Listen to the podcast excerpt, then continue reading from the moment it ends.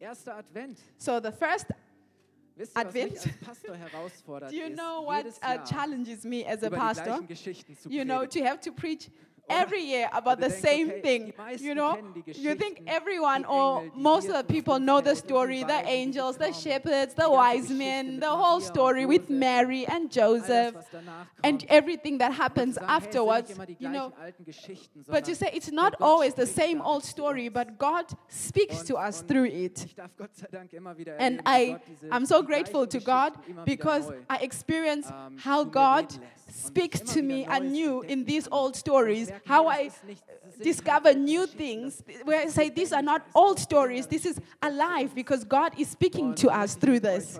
And so this morning, I just want us to Männer, die aus look at this uh, text zum Osten gekommen sind. of these men who came from the east to see Jesus. Und möchte das Thema damit einleiten, And I just want to start this topic with, you know, many people believe and think that it's not possible, it's impossible to find Jesus or to find God. hey, du kannst nicht Many people say, ah, you gibt, und es don't know if you know if there's really God. It's so difficult to find out, you know, God, it's so impossible to find God. Meine These heute Morgen ist So, eine ganz andere. what I believe, my thesis today, is what I believe is Gott ist unmöglich nicht.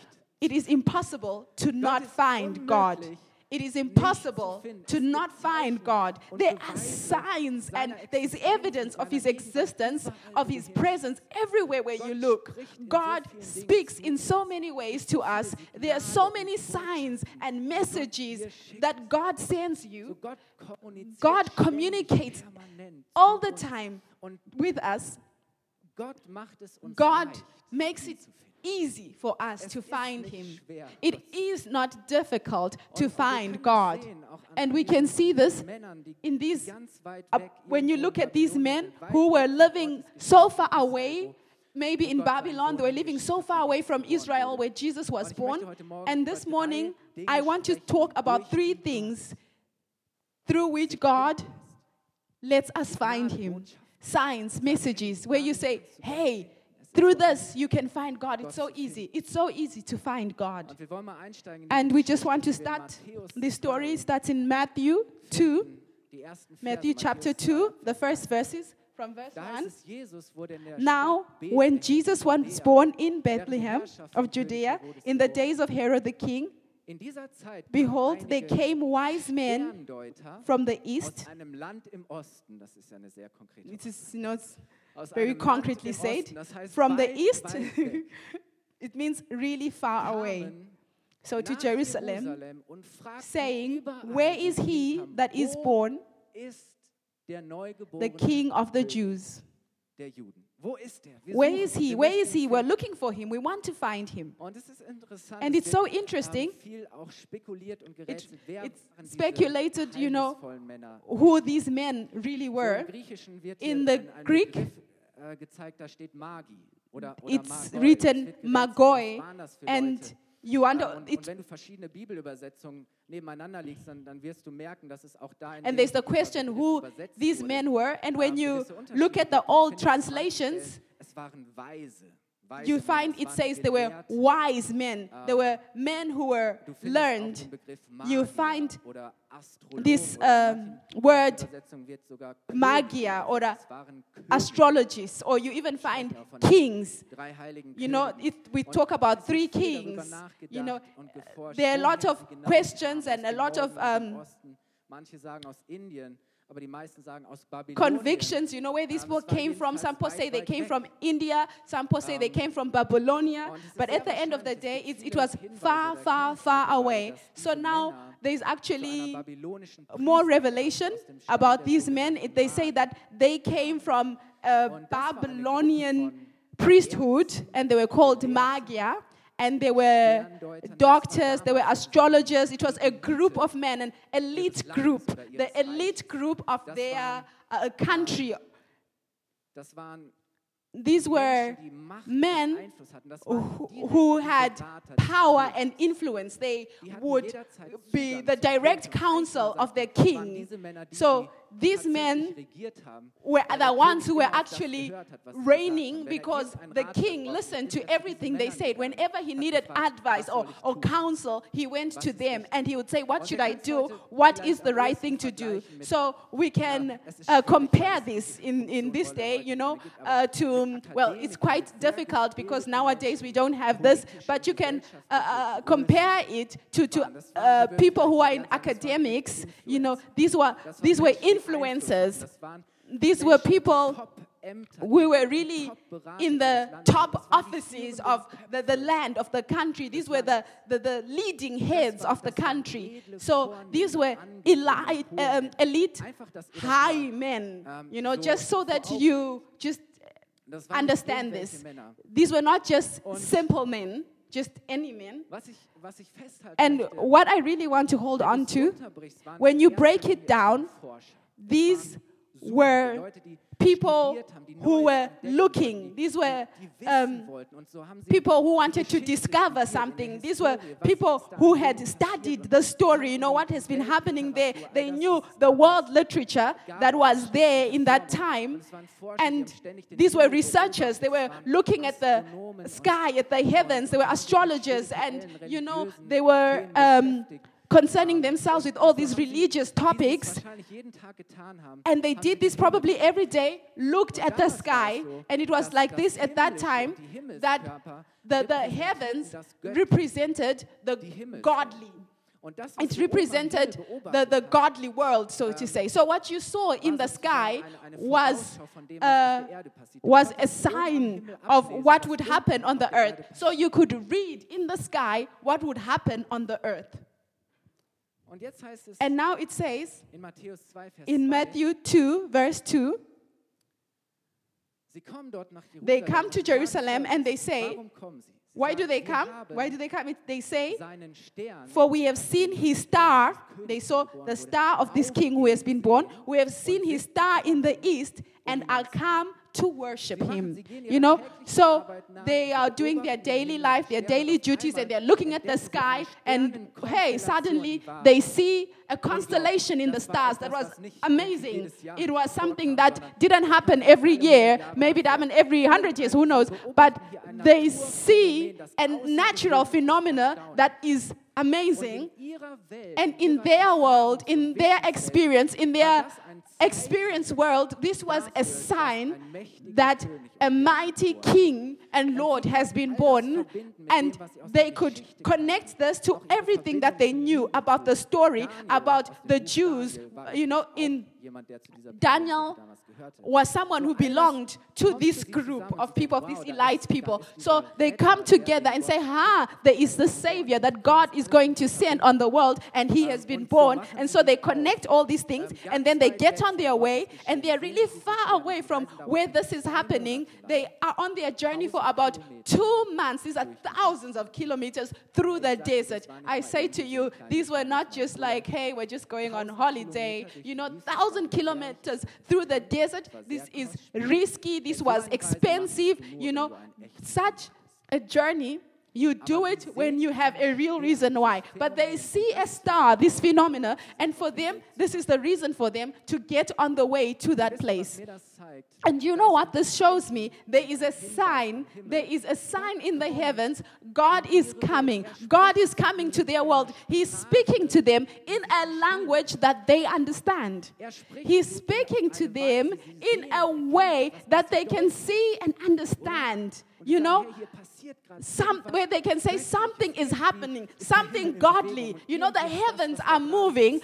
Whatever is happening, you know, it has uh, something to do with something that's happening here on earth. And Ich mach's heute Morgen I'm going, just going to make you be able to see um, how God speaks to us.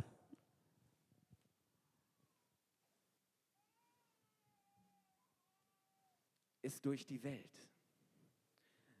Weißt es gibt so You viele know, Dinge, There are so ähm, many things in denen du Gott finden kannst, wenn in- du die Welt where you can find God when you look at the world, when we look at our planet. God shows Himself to us in creation, in nature. sehen und erkennen. And you can see God there. God shows Himself in the world. Die Schöpfung, die Natur ist The creation, nature Werk und sein is evidence of his work. You know, it- it's, it's so clear wenn du hinschaust. when you look. Gott in der Welt You can see in der Schöpfung God. You can see him in, in the world and in creation. schreibt in dem And David writes in the, Lass uns Psa- das in the. Psalms, let's just read this. 19, Vers 2 Psalms 19. Da sagt er, der Himmel, The er heavens, and with this he means the heavens that you can see. The heavens declare the glory of the Lord, and the firmament bezeugt seine wunderbaren testifies his wonderful works. Ein Tag erzählt es dem anderen. Day to day utters speech, and night to night shows knowledge. Mond, Tag und Nacht. Ohne Sprache There is no speech, no language lautlos ist ihre where their voice is not heard. Their line is gone out through all the earth, and their words to the end of the world. Das heißt, Gott spricht This means that God speaks through creation. He speaks er a language that every person, no matter where you are, can understand. Every person under the sky, whether you are in. Asia, whether you are in Europe, whether in Africa, you can Schöpfung. Du kannst understand this. God reveals himself in in creation. You can see his work and his handiwork in creation. Is this not amazing? dir mal das Universum When you look at the universe, The Breite und Ausdehnung, die unzähligen Sterne, amazing number of stars and galaxies, how great it stretches out. And it says, God knows each and every star. He knows how many stars there are. So when you look at the universe and you see the small little earth, then you really think what role we play in it. Then you get an kannst du Gott darin idea, you get an idea of it, and you can really realize or see God in this. You know, day and night, day and night show the glory of God. They show the existence of God. hast du das letzte Mal einen Sternenhimmel betrachtet? When was the last time you looked at the Wann hast du das night sky? ganz bewusst die Schöpfung When you really consciously looked at creation and, and studied it? Paulus spricht im Paul speaks in the. New Testament and he also talks about exactly this in Romans 1 Er from verse 19 to 20. He speaks about people who live without God, people who have decided, I'm not going to live with God. You know, I don't want to know anything about God. And Paul says, Dabei ist doch das, was man von Gott erkennt, because that which may be known of God is manifest in them. For God has showed it to them. For the invisible things of him from the creation of the world are clearly seen, being understood by the things that are made, even his eternal power and Godhead, Godhead, so that they are without excuse. So Paul is saying it's so evident for every person. So the people have got no excuse. They've got no excuse not to know God. Because that when they knew God, they glorified him not, neither were thankful. So Paul says every person without a doubt can get to know God because God reveals himself. He shows himself to every person. You can see God. You can get to know God in creation or through creation.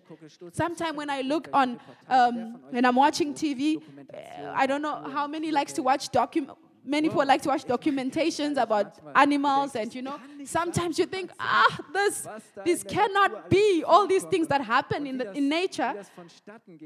And it's, it's just amazing, you know, how many animals and, and, and, and plants there are, you know, the type of plants that they are, the plants, the animals. When, when you look at each animal, it's just unique and different, and there's so many of them, and how they, they function, the instincts they have, how they reproduce, the creativity they have.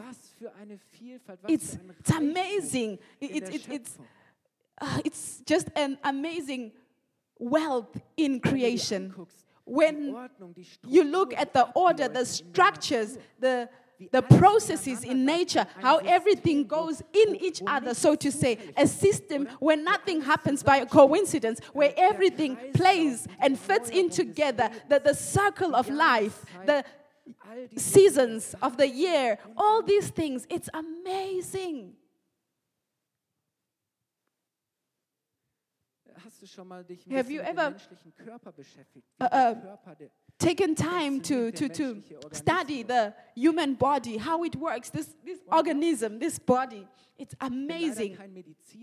I'm not a, a medicine person or biologist or chemist. No, they probably know better. But for me, I think every person is a miracle, an amazing miracle. It's amazing how it all works, how it all comes together.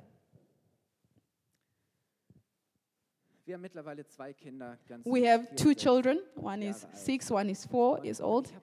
And I thought, kann jemand, der can die Entstehung, die Entwicklung, das Wachstum und die Geburt eines Kindes, eines neuen Menschen can someone who's experienced the birth and the development of a child who's held the development of a new person in their hand who sees this children that is so unique. You know every person is so uniquely and valuably made you know how children develop and grow can someone who's experienced this can this person really seriously doubt that there is a person who is who says, This is my idea, this is me who's made this with love. Every person is unique, every person is valuable. I know uh, when our daughter was born, we had uh, this, uh, what's this called? You know, this uh, bucket, you know, where you bath your child, you know, on the table.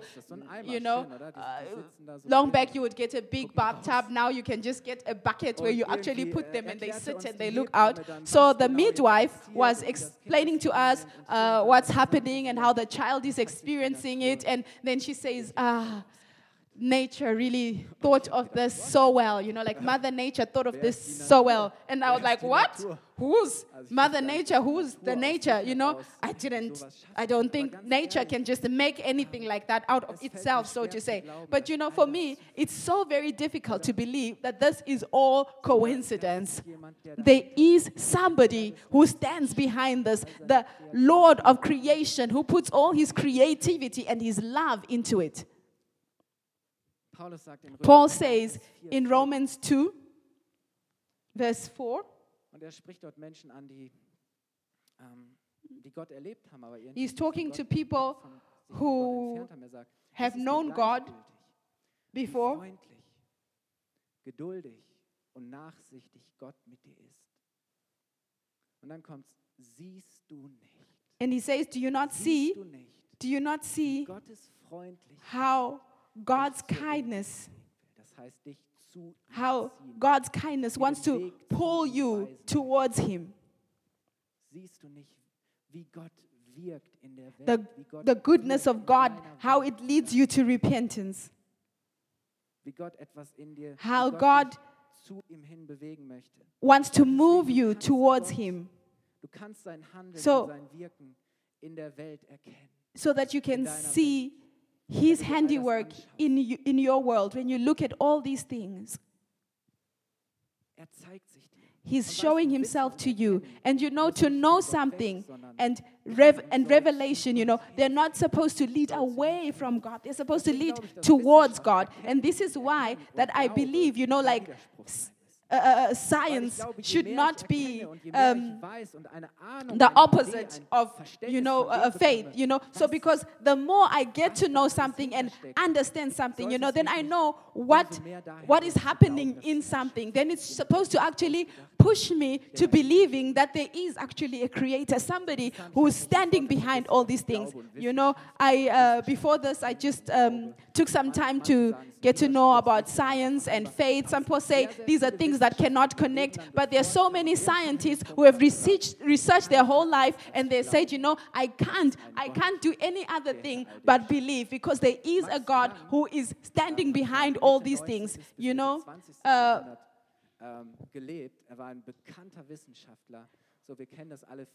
Max Planck. he was a physician and he was researching most of all his er life gesagt, and he once said über den Toren des Tempels der Wissenschaft stehen die Worte geschrieben. above the gates of the temple of science are the words er you must believe and he said you know i became religious because i thought und weil ich and because.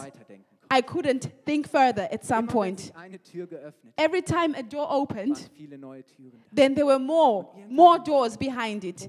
And at some point, I came to a point where I said, Anders als zu glauben. I, I, I can't. I can't do any other thing but to believe that there is this God, to know that there is someone standing behind this, you know, to say, who's the initiator of something? Who is the fountain, the beginning, the one who gives sense, the architect, the one who orders everything, the renewer, God and His creation, God who shows Himself through His creation, God speaks, and you can find Him. You can find Him in creation. Und diese Männer, sie erleben das, sie, sie sehen And so wie Gott in these men, they experience this, they see how God works in nature, they see this phenomena, and they follow this sign, and it leads them to Jerusalem. And you know, they say, hey, this is putting us, you know, on, on a path, and so they follow this path. So let's just read further. I just want to give you a, a tip, a practical tip before we go further. Say, open your eyes, open them consciously, and look at this world and ask yourself how God works in this world, how He speaks to you through His creation. I believe there's so much to discover, so much to discover when you find Him. So, okay, let's read on. So, Matthew 2, verse 3 to 8. So, they come to Jerusalem and they ask everywhere, Where is this king? Where is this king? We're looking for him. And you know, these were men, you know, you immediately saw them. You were like, okay, these are really uh, high learned men, you know, the way they were dressed, you know, you could really see them. And everyone's asking, oh, what are they doing here? Something amazing must be happening here. And now these mighty men are asking these. They're asking and looking for a king, and people are like, uh, "We do have a king. His name is Herod." So, und dann heißt es, And so, werden unruhig. Ihre everyone is a bit, um, in große Unruhe und everyone is- Jerusalems mit ihm. No longer in peace, and Bescheid, die kommen und die suchen. everyone is like, they have come and they are looking for someone. And it says that Herod called a gathering of all the chief priests and all the scribes. These were the people who had studied the books of the prophets and studied the Bible. And he says to them, Where should Christ be born according to what the prophets have written? And they say, In Bethlehem, Judea, for thus it is written by the prophet, And you, Bethlehem, in the land of Judah, are not the least among the princes of Judah, for out of you shall come a governor that shall rule my people Israel. Daraufhin sandte Herodes Then Herod, when he had privily called the wise men, zu sich. Bei dieser he er, inquired of them diligently what time the star appeared. Er And he sent them to Bethlehem, and said. Go and search diligently ihr es gefunden habt, for the young child, and when you have found him, wieder her und bring me word again that I may come and worship him also. Hey, You know, he says, Go and seek wenn ihr ihn him. And when you found him, kommt zu mir zurück. then come and tell me. Come and tell me so that I can come too and worship him. Wisst ihr, was interessant ist? You know what's very interesting? Through the star, Führt Gott sie nach Jerusalem. God sends them to Und sie sind Jerusalem. And they are, they've actually gone so far, they're actually sind noch nicht so close to their Jerusalem, weil sie destination. They're in Jerusalem because they believe here we are going to find God. Here is where Jesus will be. Where else? You know, Hauptstadt, da wo der Jerusalem, König ist, der König Jerusalem, where the king is. A king reigns in a palace. This is where he would be. So, durch den Stern und das through the stars, through the signs that God has gi- given them, they go to Jerusalem. But am Ziel. They have not come to their destination. ein Mal auf And eine dritte Weise zu ihnen zu. God starts to speak to them for the third time in, a, in another way.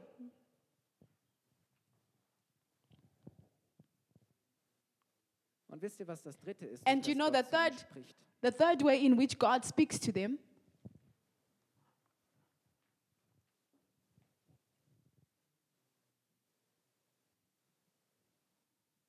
Durch sein Wort. Through His Word. Durch sein Wort. Through His Word.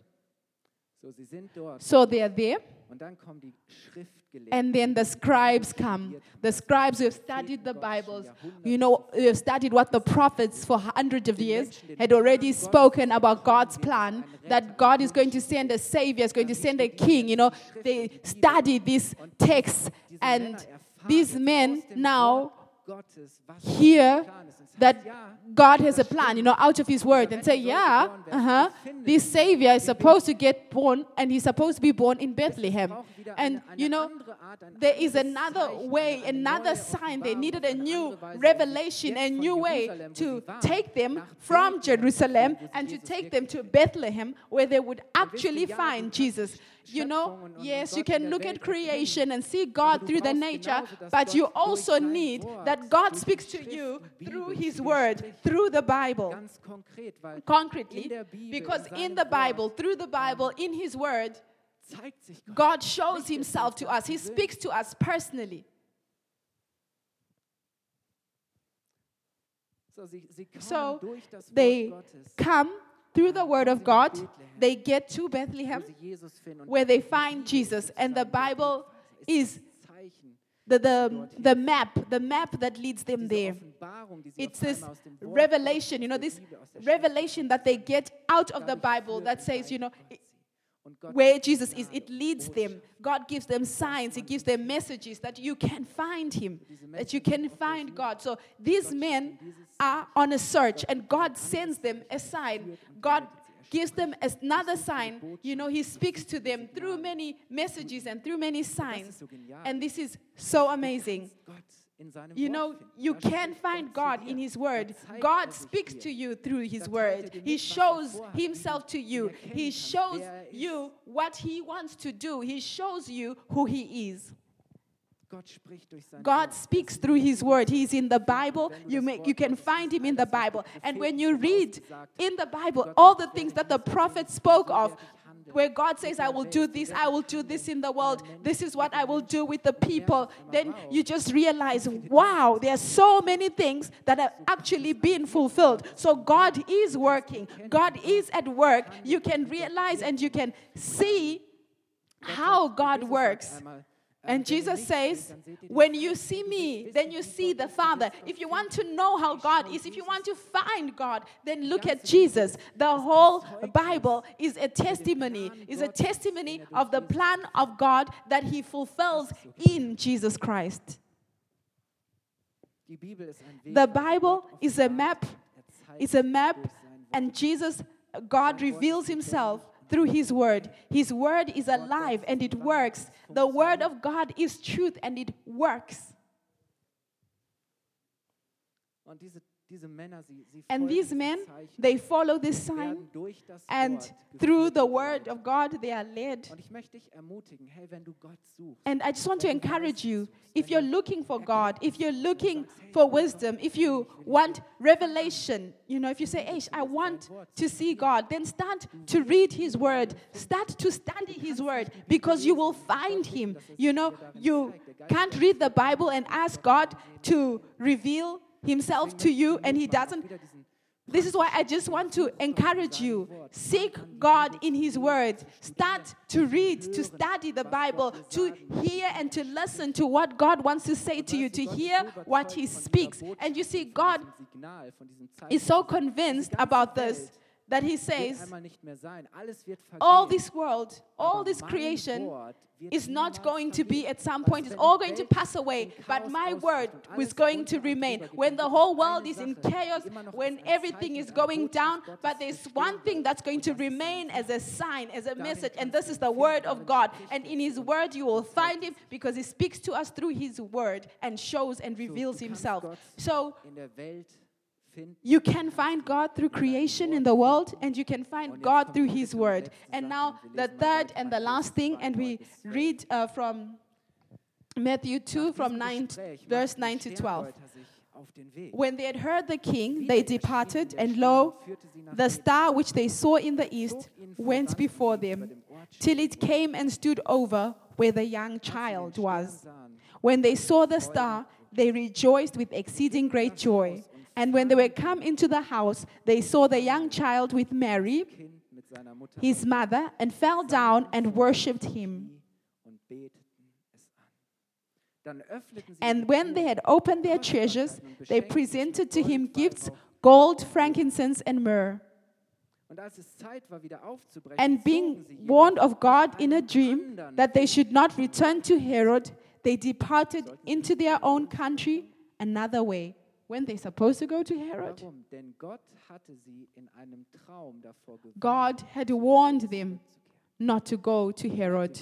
You see, God is speaking now to them a third time. You know, God gives them a third sign, a third message.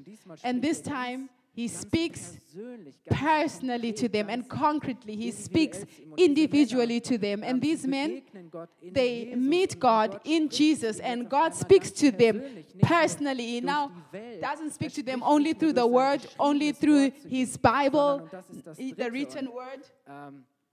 And now the third way that God speaks to them, it just shows me. Sein Herz his heart.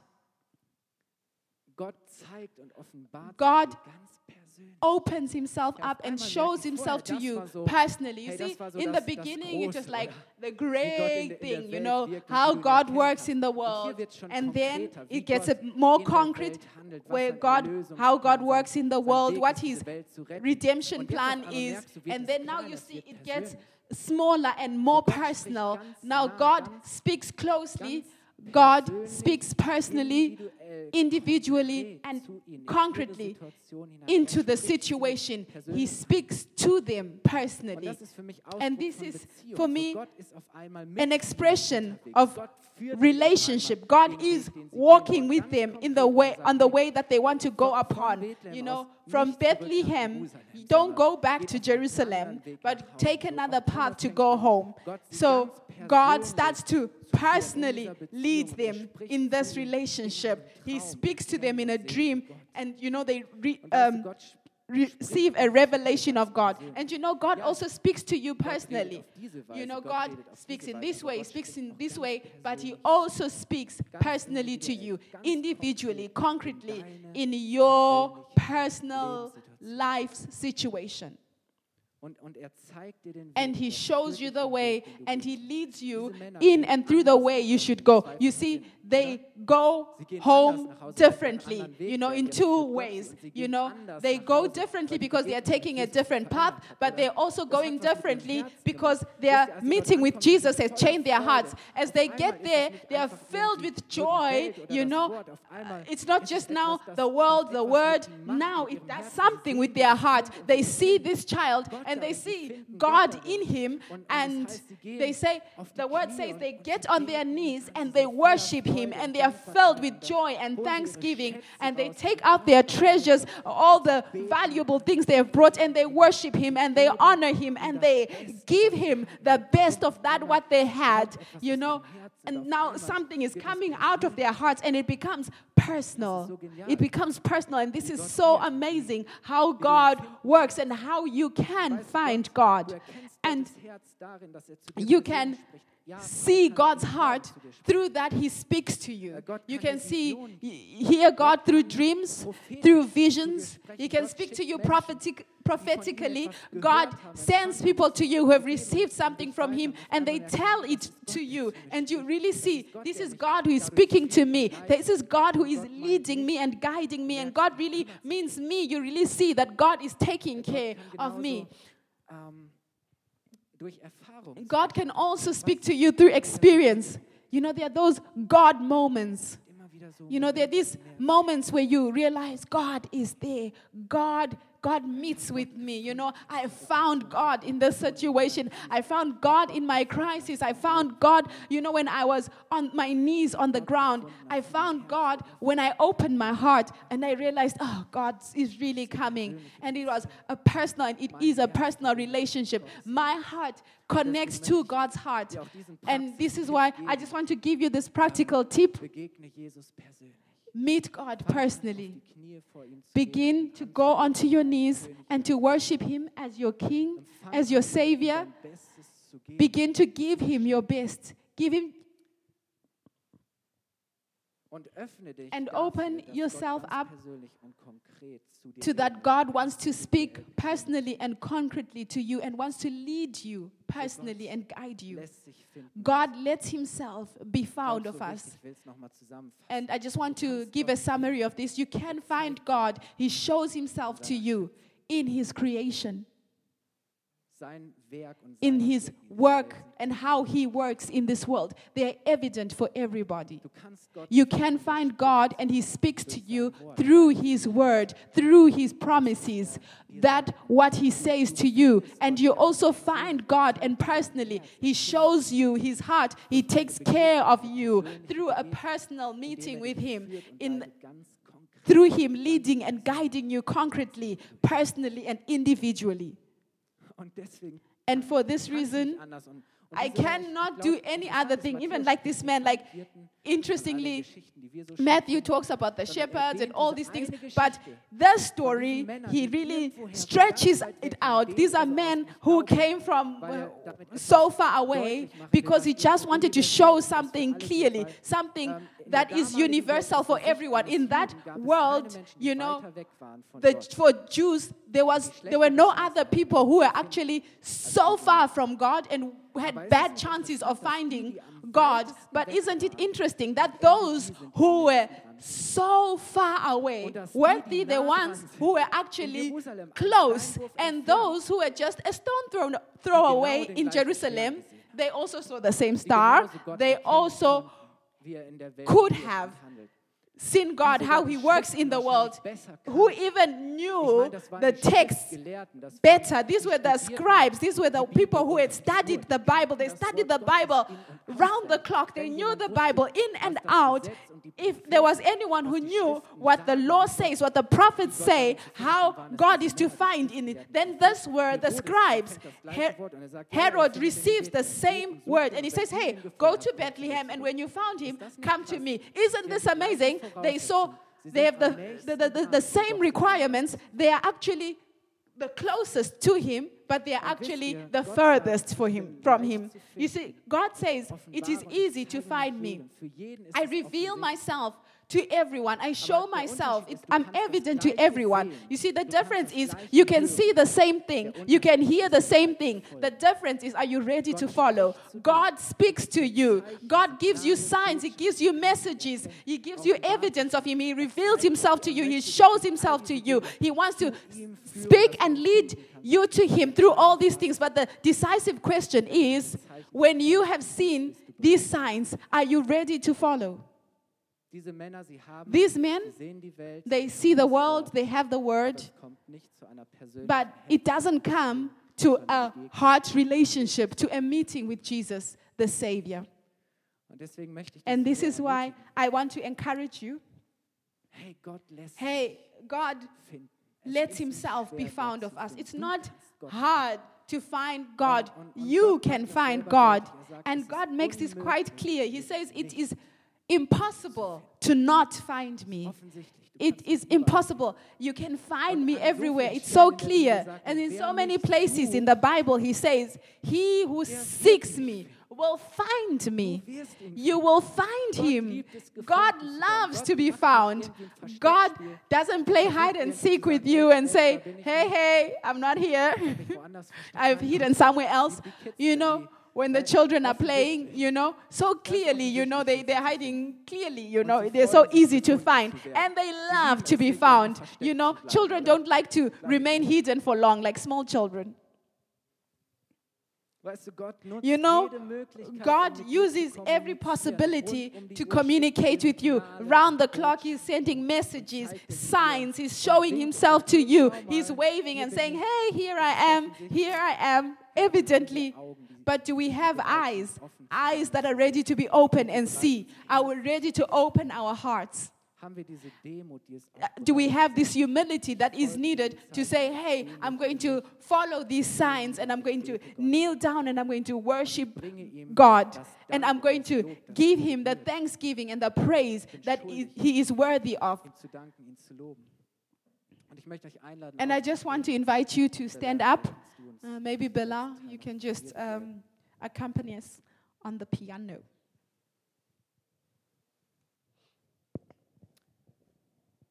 Wisst ihr, wir haben, You know, wir haben schon so viel gesehen. we have seen a lot. uns schon durch so vieles God has shown himself to us through many things. So viel gehört. We have heard a lot. We know a lot about God. We know a lot about Him, and. God speaks hat in der even now, right now. You know, in the past few weeks, He's vergangenen Woche gesprochen. spoken to you. In the last week, He's shown Himself to you. But the decisive question is Are you ready to follow? Are we ready to follow? To say, Yes, Lord, I'm taking this sign of God, this message, and Und ich bin nicht nur God is speaking to me, and I'm not just ready to hear, zu folgen. Und but I am also ready to follow. You know, this is also a sign of trust and of humility. Ich weiß noch, wie wir letztens beim Kinderarzt waren und I remember the last time we ähm, went to the die Ohren wurden pediatrician and they were looking at the ears of the children, and the doctor said, Hören können ihre Kinder gut. Your children can hear. folgen, kann ich nicht Whether they follow, hmm, I don't know. sagen. Folgen kann ich nicht sagen. Whether they follow and obey, I don't know. This makes a difference. Are we ready to follow? Are we ready to follow? Or are we just going to remain seeking?